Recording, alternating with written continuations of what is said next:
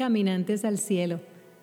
Les contaré la segunda parte de la reflexión si las piedras hablaran.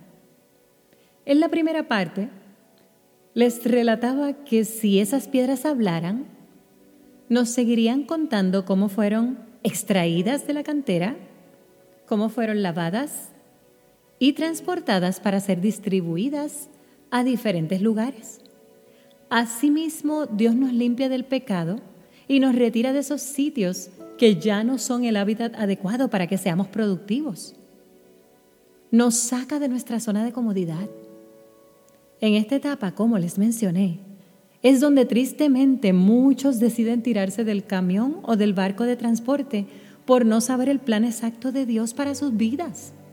La incertidumbre de obedecer el proceso a ciegas los hace quedarse en el camino y abortar la misión.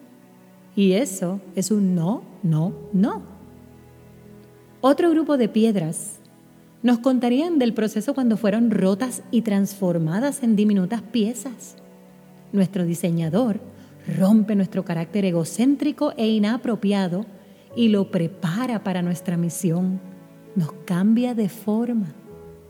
Que nos quede claro, nos transforma nuestro Padre, no el hombre. Muchas otras piedras son transformadas en polvo para entonces ser transformadas en cemento. El Padre nos transforma y nos asigna ese rol, ese lugar, esa tarea específica que seremos capaces de hacer con excelencia. Todas esas piedras podrían contarnos el final de la historia con gran satisfacción. Riendo a carcajadas nos relatarían lo felices que se sienten siendo material de construcción para una gran obra. Nos describirían el increíble edificio, estructura, obra de arte o vivienda, entre muchas otras, de las cuales hoy día son parte integral. Nosotros también podemos llegar hasta ese punto de sentirnos felices por eso. Estamos dispuestos a pasar por el proceso completo y poder llegar a la transformación. Estamos dispuestos a ser parte de la construcción de un edificio o queremos ser el edificio sin haber sido transformados. Cuidado con la contestación. Podrían volver a rompernos. Recordemos que una vez escogidos, no hay marcha atrás. Este proceso es para valientes, lo dijo Jesús y está escrito en Mateo 11. Desde que Juan el Bautista comenzó a predicar hasta ahora, el reino de Dios avanza a pesar de sus enemigos. Solo la gente valiente y decidida logra formar parte de él. El Espíritu Santo me dirigió a pensar en esto. Si nosotros nos negamos a ser transformados, las piedras hablarán. Jesús lo dijo. Está escrito en Lucas 19. Cuando llegaron cerca del monte de los olivos y empezaron a bajar a Jerusalén, todos los seguidores de Jesús se alegraron mucho. Todos gritaban y alababan a Dios por los milagros que Jesús había hecho y que ellos habían visto. Decían, bendito el Rey que viene en el nombre de Dios que haya paz en el cielo, que todos reconozcan el poder de Dios. Entre la gente había también unos fariseos y le dijeron a Jesús, Maestro, reprende a tus discípulos. Jesús les contestó, les aseguro que si ellos callan, las piedras gritarán. Wow, si las piedras hablaran, ellas glorificarían a su Creador agradecidas de que las formó hermosas, distintas, bellas, robustas, para hacer grandes obras para su reino aquí entre nosotros. No debemos detener el proceso y mucho menos callar.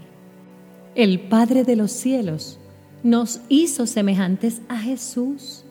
Esto quiere decir que somos capaces de hacer mucho si las piedras pudiesen hablar, nos contarían las impresionantes historias de cómo fueron utilizadas hace miles de años atrás por el pueblo de Israel, sí, el pueblo escogido por Dios, por sus sacerdotes y por sus profetas, para ser colocadas como monumento en memoria de eventos extraordinarios, para ser colocadas como monumentos de victorias de guerra, de milagros que Dios deseaba que fuesen recordados por las siguientes generaciones. Muchas, muchas piedras fueron transformadas en material fuerte y pulido para construir el templo de Dios en Jerusalén. La piedra a la entrada del sepulcro de Jesús de seguro nos contaría el poder sobrenatural que la hizo rodar al tercer día. Estas y muchas otras piedras fueron transformadas y sirvieron sin quejarse ni abortar la misión. Rodaron, hablaron y gritaron y mostraron la grandeza de Dios por miles de años y aún hoy nos hablan sin tener voz. Caminantes al cielo, ¿Podemos hablar como estas piedras transformadas? Nuestra contestación debe ser un sí. Fuimos escogidos para hablar con nuestra voz y con nuestro ejemplo de lo que Dios hizo, de lo que Dios hace y de lo que hará con nosotros sus hijos. Seamos testimonio de los grandes edificios, de las casas y monumentos que el Padre quiere construir con nosotros como un cuerpo vivo que habla, que adora, que exalta el nombre de Dios. Seamos piedras sonoras perfectas para la extracción, para la transformación, para la construcción y el establecimiento de su reino entre nosotros. Regalemos una sonrisa, un saludo, un Dios te bendiga, un qué bueno poder saber de ti, un te amo, una buena acción, un favor, una cortesía, una palabra de aliento, un testimonio, una actitud optimista ante una situación adversa. Tengamos el control de nuestras reacciones ante una situación incómoda. Obedezcamos a Jesús. Amemos a todos por igual. Estas acciones y muchas otras son son realmente las que dan testimonio de que el Espíritu de Dios vive en nosotros y que somos piedras vivas, como relata primera de Pedro 2.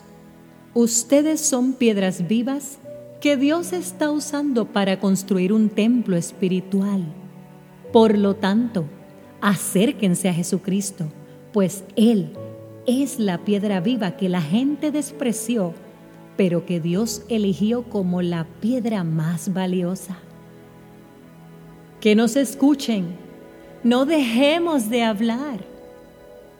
Bendiciones en extremo. Hasta la próxima.